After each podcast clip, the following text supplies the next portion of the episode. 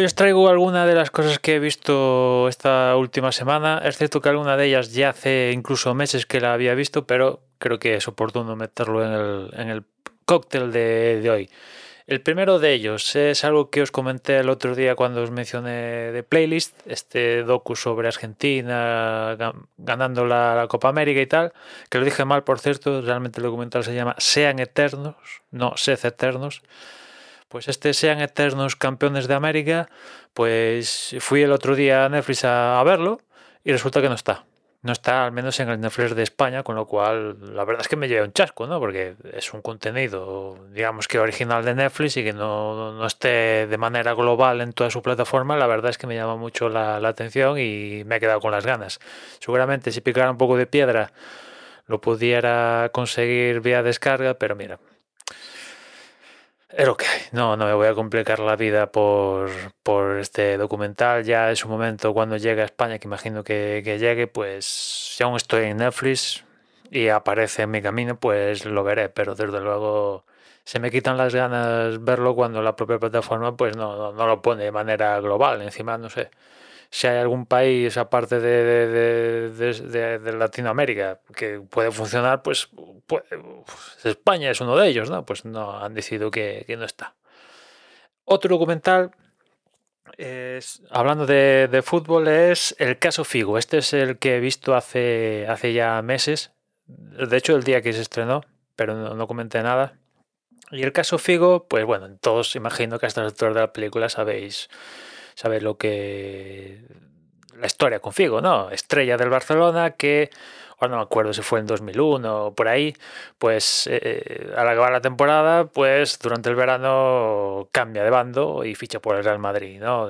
Todo esto envuelto con con elecciones a presidente en, ambos clubes, tanto Barcelona como Real Madrid. Bueno, una, de las historias del mundo del fútbol del, de este nuevo siglo y, bueno, lo interesante del documental es que están los protagonistas dando su testimonio, además de, otros para, complementar. Está Figo, está Gaspar, está Pérez y está el agente de Figo. O sea, yo creo que, digamos, los, que pueden dar testimonio de, primera mano. Y lo curioso de todo esto, al menos la conclusión que saco yo después de, de ver el documental, es que han pasado los años, más de 10, se han contado todas las historias por casi por todas partes y a pesar del tiempo hay alguien que sigue empeñado en no contar la verdad. A mí me sorprende, ¿no? De hecho, bueno, no, os sacad vosotros si lo veis conclusiones, pero diría que de estas cuatro partes que os mencioné antes, tres de ellas están más alineadas que, que una que es el verso, el verso libre y me sorprende, me sorprende, porque ya ha pasado el tiempo, tío, no tienes ningún cargo en el club, hasta altura de la película, no pinches nada, tío, pues, ¿qué más da? Contar la verdad, en fin. Es lo que hay, ¿no? Después, eh, siguiendo con fútbol, este se ha estrenado esta semana, el miércoles, es Los entresijos de la FIFA. Bueno, lo que comentan aquí en, en este entresijos de la FIFA pues la verdad es que te, quedas con cara de, pero, esta gente, tío, o sea, cuando te lo muestran, dices, bueno, a esto de, del escándalo de la FIFA solo falta, que imagino que también que también lo tendrían, pero no se han centrado en contarlo, en, escarbar ahí. Pues solo le falta un componente sexual o, alrededor de, de, esto para ya que esto sea el cóctel molotov, porque realmente lo tiene, lo tiene todo, ¿no?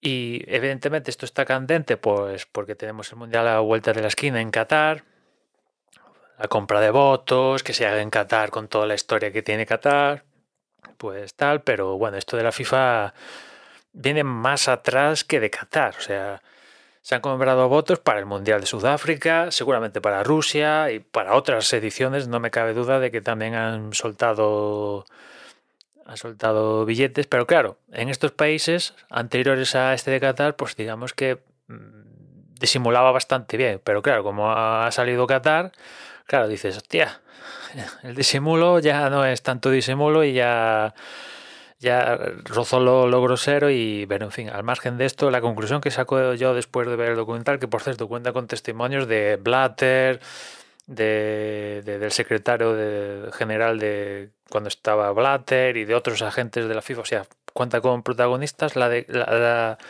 la conclusión que saco yo es un poco la conclusión que saca esta gente, es que estamos en un mundo corrupto, ¿y qué queréis? ¿Que vayamos contra este mundo corrupto? Y, me queda con cara de, tío, hostia, ¿cómo, cómo, cómo puede ser, no? Y alguno se preguntará también, ¿pero alguien no, no intentó mm, depurar o intentar que no se cometiera más atropello? Pues sí, alguien salió, evidentemente intentó denunciarlo y tal, pero eh, los, los, mandaron a la porra, evidentemente. Y bueno, ahora está Infantino, que por cierto también sale en el, en el documental este, que es formato miniserie, cuatro capítulos. Eh, los otros que os comenté es, un documental normal. Pues también sale Infantino y no sé. La impresión me da en la nariz que igual no es tan, digamos, grosero como en la era Blatter o en la anterior era Blatter a, la fue la era Blatter, el primer presidente de la FIFA, vaya. Pero me huele que, aquí hay cuerno quemado, ya no solo en la FIFA, seguro que en la UEFA y, más si cabe en, las confederaciones asiática y americana y tal, que ahí, aquí medio en Europa y tal, medio, medio, entre comillas, se fiscaliza un poquito, un poquito. Pues imagínate la confederación la CONCACAF y las otras por ahí, o sea, imagínate, ¿no? En fin, tremendo, tremendo y uh, terriblemente grosero. Y ya por último, está alejándome del fútbol, es sobre Carlos Goss, uno que se llama, que también lo tenéis en Netflix, Fugitivo, el curioso caso de Carlos Goss. Para que no sepáis quién es Carlos Goss, pues Carlos Goss fue el, el mandamás de la alianza Renault-Nissan durante unos buenos años, fue uno de los, de los capos de, la industria automovilística y bueno, al final acabó en, desgracia, ¿no? Lo detuvieron en Japón por no sé qué invasión, no sé, algo de, de, pasta que lo pillaron trincando de alguna manera de Nissan o no sé qué historia. Y bueno, es, es tremendo como, como se acaba fugando de Japón. O sea, lo vuelvo a repetir, la realidad siempre supera la ficción porque como se fuga es que seguramente hay películas de, de Hollywood mm, con guiones menos avispados que, que, el caso este de, de Carlos Goss, ¿no? Y también uh, te quedas con la historia de, de, que la avaricia rompió el saco, que también se podía aplicar con, con, el de la FIFA, pero en este caso el tío ganando 10 millones de euros, pues el tío quería más y más y más y más y bueno, pues ahora mismo Ahora mismo, evidentemente, la Interpol y no sé qué organismos más lo tienen en busca de captura. Y creo que, bueno, lo comenta en el documental, que está en Líbano y tal, libre. Evidentemente en Líbano, que es su nacionalidad, pues está libre, pero el tío en cuanto ponga un pie en... fuera del tiesto, pues evidentemente lo van a pillar y no lo van a soltar.